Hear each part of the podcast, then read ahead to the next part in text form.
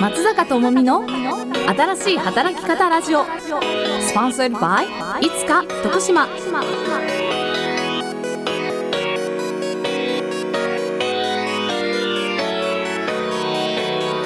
松坂智美の新しい働き方ラジオ。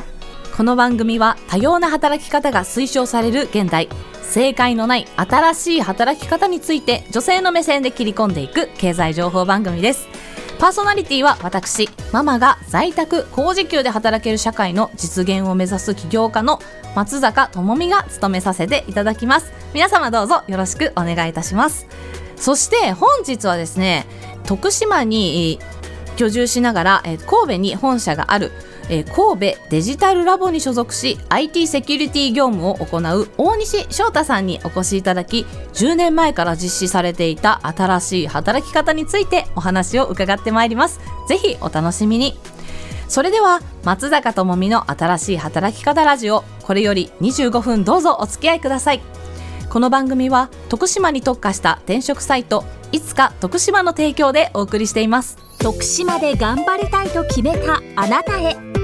いつか徳島はあなたの転職活動を全力で応援します。徳島の転職はいつか徳島。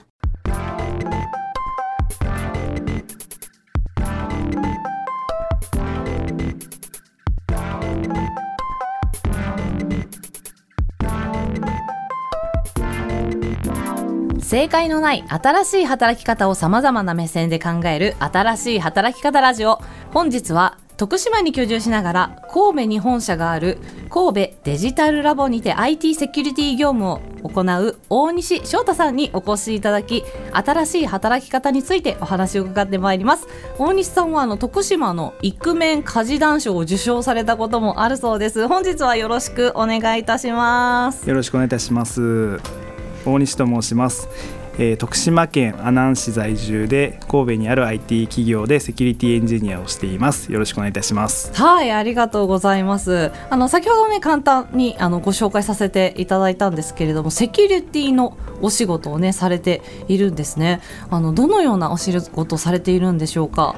はいえーまあ、セキュリティに関しては幅広くしてまして、うんうん、例えばですけどウェブサイトとかウェブアプリにセキュリティ上の欠陥がないかどうかを調査分析したりだとかあとセキュリティ事故が発生した際にセキュリティ事故の収束に向けて、うんうん、まあ、支援をしたり、うんうん、まあ、なぜ事故が起こってしまったのかっていうところを再発防止の観点から、まあ、原因調査をしたりしています。うんうんでまた、まあ、プライベートでは、まあ、地方のセキュリティ意識向上を目的として、うん、まあ、サイバーセキュリティに関するコミュニティを徳島県で立ち上げてまして月に1回ほど勉強会を開催したりしています。あ、はい、そうなんですね。すごい。やっぱりねこれからあの徳島でもやっぱりセキュリティ分野がね広がりそうですよね。あの大西さんはもともと学生の頃から IT 関連の仕事にご興味があったんですか？そうですね。学生時代にはあまり興味がなくてあ、そうなんですか、はい、大学の授業でまずプログラミングに触れたってところからまず興味を持ち始めたところです、まあ、それまでは本当高校生まではずっとサッカーをしてまして、うん、サッカー中心の生活でした。いいですね、はい。でまあ、大学生活の中で1年間こうニュージーランドで生活する機会がありまして、まあ、こう他国のあの同世代のハングリー精神みたいなところに感銘を受けまして、うんでその経験をもとに帰国後はあ一般企業に就職というよりはどちらかというとこうベンチャー企業に就職したいって思いが芽生えて、うん、まあ、関西の、えー、ベンチャー企業に就職しました、はい、ただちょっと過酷な労働環境でしていわゆるブラック企業でしたね。はいなるほど。そうなんですね。結構ブラックな環境でも働かれたことがあるということで、ね、ニュージーランドで、ね、あの留学されていたその生活によってこの、ね、新しい働き方というところも、ね、こういうイメージがつながったのかなというふうに思うんですけれどもあの就職後はこう、ね、非常に、まあ、ハードワークなことはそれで退職されてしまったという感じなんですか？そうですね。はい。そうなんですね。じゃあその中でじゃあなぜこう都心じゃなくて徳島へこう U ターンしようと思ったんでしょうか？はい。えー、まあ転職活動している中で、うん、いつか徳島の中西さんからご連絡いただく機会がありました。はい、で正直なところ徳島への転職っていうのを考えていませんでした。うんうんうん、まあ、というよりは徳島に転職先はないんだろうと勝手に思い込んでたところがありまして。うんうんで、まあ、いつか徳島さんのその徳島に特化しているっていう点で、えーまあ、他の大手企業ではなかなか紹介されないような地場企業を紹介していただけるっていうところに魅力を感じてはい。中西さんにちょっとご連絡させていただいたという感じになります。んなるほど。そうだったんですね。あの当時は東京に本社を構えながらあの神山町にもサテライトオフィスがあるあの株式会社ナンクソフトにねあの入社をあの決めたということですよね。あの10年前のお話ということなんですけれどもあの当時はやっぱり、ね、かなり先進的な事例だったかと思うんですけれどもそういったそのリモートであの働くテレワークっていうのはいかがでしたか？そうですね。当時はすごく珍しかったと思います、まあえー、と出社するのが当たり前だった時代でしたので、まあ、テレワークとか在宅勤務みたいなのは本当に新しい珍しい働き方だったかなと思います。でまあ、自宅からこうテレワークする、まあ、じ在宅勤務ですねする機会も多くて、まあ、常に家にいるということで、まあ、近所の人たちなんかには大西さんって本当に仕事しているのかなと 思われてたんじゃないかなと思います。えー、そうなんですね。ね、やっぱ当時こうお仕事される中であの平成29年ですね徳島県のあのイクメン家事団賞を受賞されたということであのおめでとうございます。ねえあのちなみにイクメン家事団賞はですね現在はあのチーム育児賞としてあのバージョンアップしているそうなんですけれども当時はどんなことが評価されて受賞されたんでしょうか？そうですね、えーとまあ、イクメン家事団賞は、まあ、当時その育児や家事に積極的に取り組んでいる方を表彰すうんうんるというところで、えー、と上の子が生まれてすぐに自宅でテレワークする機会を増やしてもらいました、まあ、週に4日ほどは自宅で働いて週1日はサテライトオフィスに出社するという働き方にうん。しまして、はい、まあ、評価された点としては、まあ、仕事のこう質を落とさずうん。に積極的に家事や育児に参加できているということだと思っています。大西さん自身がこう家事育児にこう積極的になっていくっていうことについてはどのようにお考えですか？そうですね、まあ、家事育児に積極的に参加するっていうことはもう当たり前のことなのかなと思って、まあ、非常に重要なことだと思っています。はい、私自身在宅勤務を行うようになってからは、まあ、朝子どもの着替えとか登園の準備をするようになりました、すごい。現在はあのお子さん3人もいらっしゃるということなんですけれども今え何歳でいらっしゃるんですか？そうです。上の子が6歳で、下の子が2歳の男女の双子にはいなります、これは大変な時期ですね。そうですね。そうなんですね。あの双子の育児はね特にやば大変だというふうに聞いて今は2歳ということであればあの大変度マックスな時期かなというところも推察いたしますけれどもあの共働きをねこう両立して奥様も働いていらっしゃるということですか？そうですね。はい。あそうなんですね。在宅ワークであれですか？ご夫婦で協力されながらお仕事されていらっしゃったんですか？はい、えーとまあ、テレワークや在宅勤務のおかげで、まあ、妻と協力しながら、まあ、今共働きっていうのを実現できています、うんうん。まあ、例えばですけど子供が家にいる時間帯だったら子供の泣き声が少し聞こえると、うん。えーまあ、ちょっと業務を中断して様子を見に行ったりとか、うんうんうん。あとは休憩時間を柔軟に取れるので、はい。まあ、休憩を取って子供とお風呂に入ったりとか、うんうん。晩ご飯を食べたりしています。うんで、まあ、子供があー寝た後にさ、えー休憩から戻ってうん。業務を再開するという、うん。あのワークスタイルが多いです。い。やー柔軟にできるの本当素晴らしいですよねやっぱりこう女性がね仕事と家庭をこう両立していくにはやはりね夫の家事育児の参加が非常にやっぱり重要だなというふうにはね 思います。えーのまたですね在宅ワークだからこそ育児家事がねあのしやすいっていうような環境にもねなっているかなっていうのは思います。あの在宅ワークであの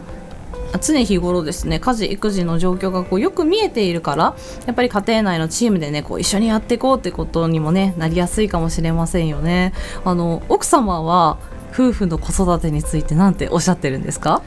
でそうですね。あの在宅勤務だからこそ、まあ、業務中にちょっとした家事が頼めたりとか、うんまあ、子供から少し目を離したい時に子供を見てもらえたりするので、うんうんうん安心感があるとコうん。メントをもらってます。ああそうなんですね、い、やもうやっぱり、まあ、おそらく世の女性のコメントはきっとそうだろうなというふうには思いますね。あの大西さんのように家事育児に参加されてる男性もね今もすごいやっぱりリモートワークが増えてきたこともあってすごく増えてると思うんですけれどもあの家事育児にあまりね参加しない男性もね多いと思います。大西さんは実際家事育児されていらっしゃるるんですけれども男性がね家事育児することのメリットや楽しさややってよかったなって思うことってありますか？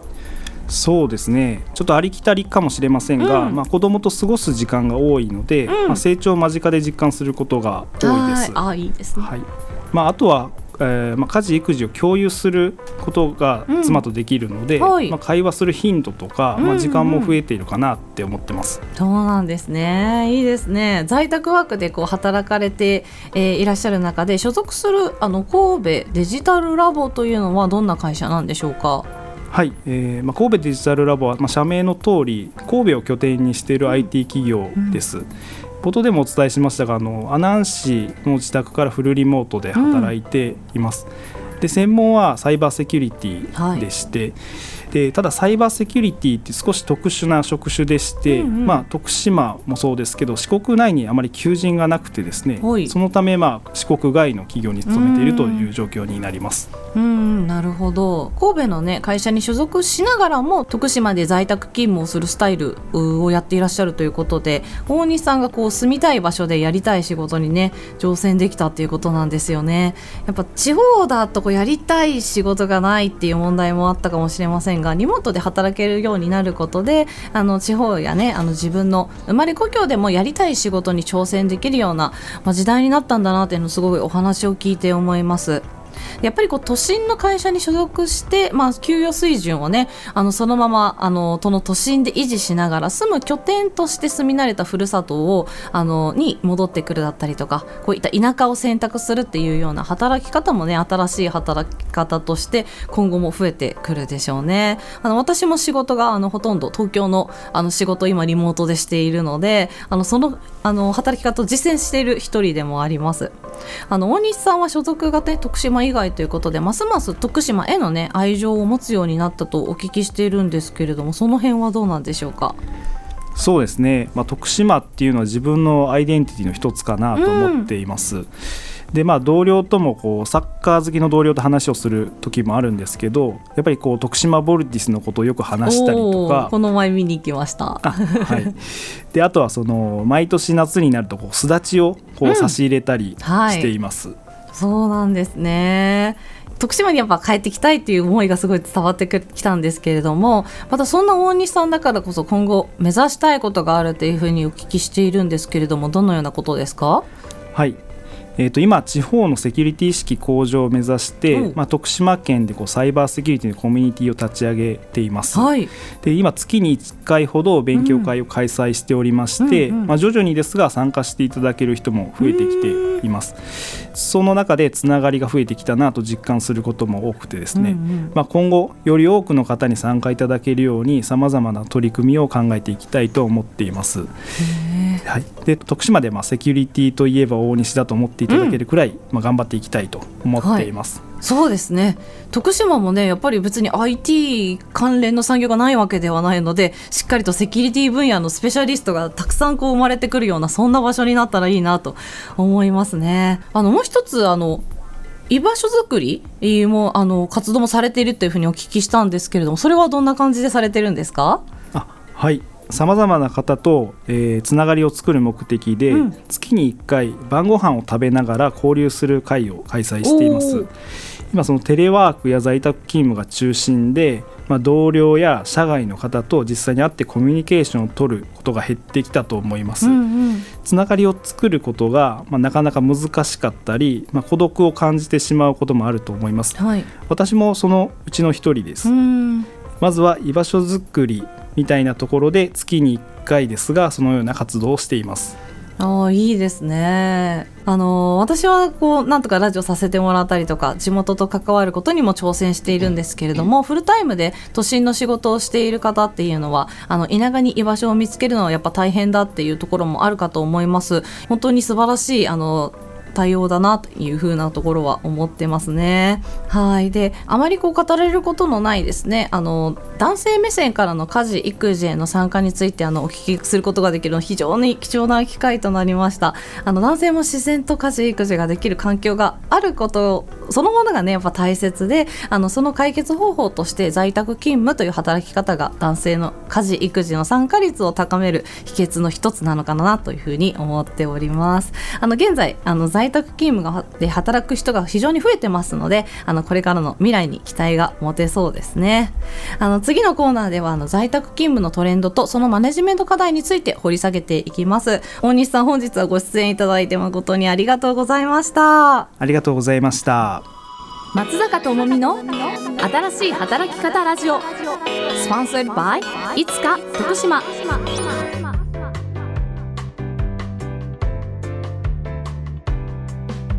正解のない新しい働き方を女性の目線で考える新しい働き方ラジオ、えー、ここからはですね在宅勤務の最新トレンドと子育てにおける影響についてお話をしてまいります、えー、今ねずっとコロナ禍終わりましてテレワークはかなり浸透したなっていうふうに思ってるんですけれども最新のですね、えー、テレワークのですね実施率2023年の7月のデータでこれがですね全体で22.2%になったということですね。これは前年比3.4ポイント減で下降傾向にあると。なんで、テレワーク実施している企業っていうのはですね、減ってってるらしいんですね。わおということなんですけれども、やっぱり、まあ、あのーアメリカのね、まあ、大手企業、グーグルとかアップルとかもですね、あの、どんどん出社する割合増やしてるっていうのもありますので、まあ、そういったトレンドっていうのが今現状あるということなんですね。で、テレワークをじゃあ実施しているところって都道府県別にどれぐらい差があるのかっていうとですね、東京は38.8%の会社でテレワークを実施しているのに対して、徳島は5.3%というところで、実は徳島はですね、47都道府県中ワースト3に入るということなんですね。まあ、これはですね、まあ、悪いワースト3なんだっていう、まあ、わけではなくてもちろん産業構造的なね問題あのところもありますからこれがただただ悪いということではないんですけれども、まあ、実質事実としてやはり徳島っていうのをですねテレワークの実施率が非常に低いというようなことがですね挙げられます。えー、そしてですね国土交通省のですね令和4年度のテレワーク人口実態調査というものがあるんですけれどもテレワークをですね継続したいテレワーカーですね。テレワークこのままずっとやっていきたいよっていうふうに思っているテレワーカーはですね実は86.9%いるということで在宅勤務の実施率は下がっているもののテレワークを継続したい人は86%もいるというようなところで実施している企業の意向とですね働いている人たちのですね意識がちょっとちぐはぐになってきてるっていうのがこのテレワークの最近のトレンドなんですよね。であともう一つですねお知らせしたいのが令和5年度のですね厚生労働省の今後の仕事と育児介護の両立支援に関する研究会の報告書というものがですね最新のものが出ています。でこの、まあ、育児介護の両立支援に関する報告書の中で書かれていることなんですけれどもちょっと抜粋してきました、えー、夫婦で育児家事を分担することが自然だという考え方に対応していくって書かれてるんですね。夫婦で育児家事を分担することはもはや当たり前自然なことなんだっていうことが書かれている。それがやはりですねあの両立支援にやっぱり生きてくるという話です。あともう一つ休業や時短勤務などの性別にかかわらず気兼ねなく使えることが重要というふうになってますので、まあ、育児休業とか介護休業とかそういった制度だったり時短勤務っていうのは男だからとか女だからとかあそれ以外だからというわけではなくて誰でも気兼ねなくそういう状況になった時に使えることが重要なのでそれを促進しましょうということが書かれています。そしてあともう一つですね。子供が3歳までのテレワークを、えー、事業主の努力義務とするというふうにですねしっかりと、えー、明記されてます。これは結構話題にもなりましたよね。3歳になるまではやっぱりですねテレワークをして、えー、自宅から働けるような環境を、まあ、事業主としても努力しましょうということがですね語られているわけなんです。なのでえしっかりとですね、まあ、こういったものを意識して、えー、仕事と育児とやっぱり介護っていうものですねをちゃんと両立していきましょうっていうようなことがですね厚労省からもしっかりと、ま、言われている。それがですね最近のこのテレワーク事情なのかなというふうに思っています。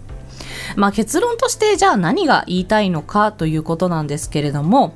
あの私どものですね新しい働き方ラジオでもたびたびこう話題にしてね検証してきていろんな方のお話を聞いてきた、まあ、子育てと仕事のこう両立っていうねあのところの話題なんですけれどもやはり皆さんまおっしゃるにですね特にテレワークの推進とまあ、週休3日制度の導入などのですねやっぱり人事制度の選択肢の多様化っていうのが子育て世代をですね支えることに、つながるっていうふうにおっしゃっておりまして、え、私どももそれを発信してきたなというふうに思います、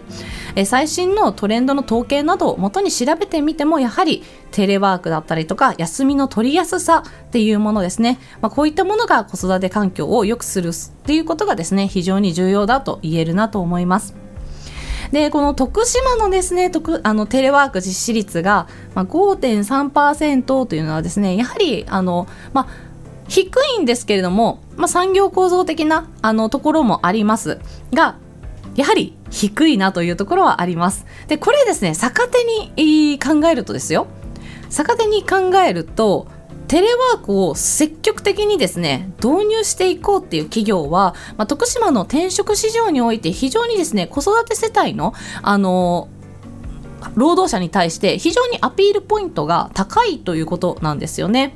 なので、えー、採用市場において非常にテレワークを柔軟に実施する一こう意向があるというふうにこうすることは非常に、えー、採用市場において優位に立てる、えー、可能性が秘めていることでもありますので、えー、積極的にあの絶対にテレワークをしなければいけないということではなく選択肢を多く持つということがですね企業にとってもあの良いえー、人事判断に、まなっていくそんな時代になってきたのかなというふうに思っています。えー、本ラジオは引き続き働き盛りのですね子育て世代が、えー、笑顔で、えー、仕事と子育てに邁進できるよう独自の視点と客観的な事実により新しい働き方を提唱してまいります。松坂智美の新しい働き方ラジオ。スポンサー by いつか徳島徳島の転職はいつか徳島徳島の転職に役立つコラムがたくさん。キャリアアドバイザーが転職活動をサポート未経験から新しい仕事に挑戦する。仕事とプライベートを両立させる。キャリアを生かした転職をする。いつか徳島はあなたの希望を叶える転職活動を応援します。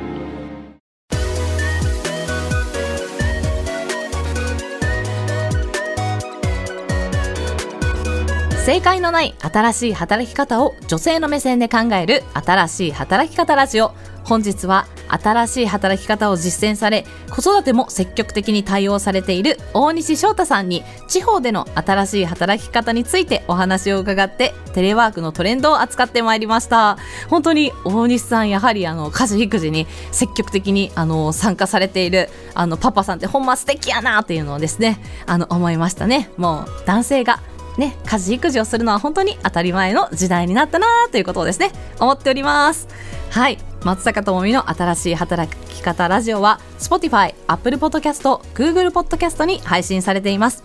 この番組では引き続き働く当事者の女性や徳島の企業様をゲストにお迎えして新しい働き方の可能性について模索してまいります。次回放送もお楽しみに。それではまた来月お会いしましょう。お相手は松坂智美でした。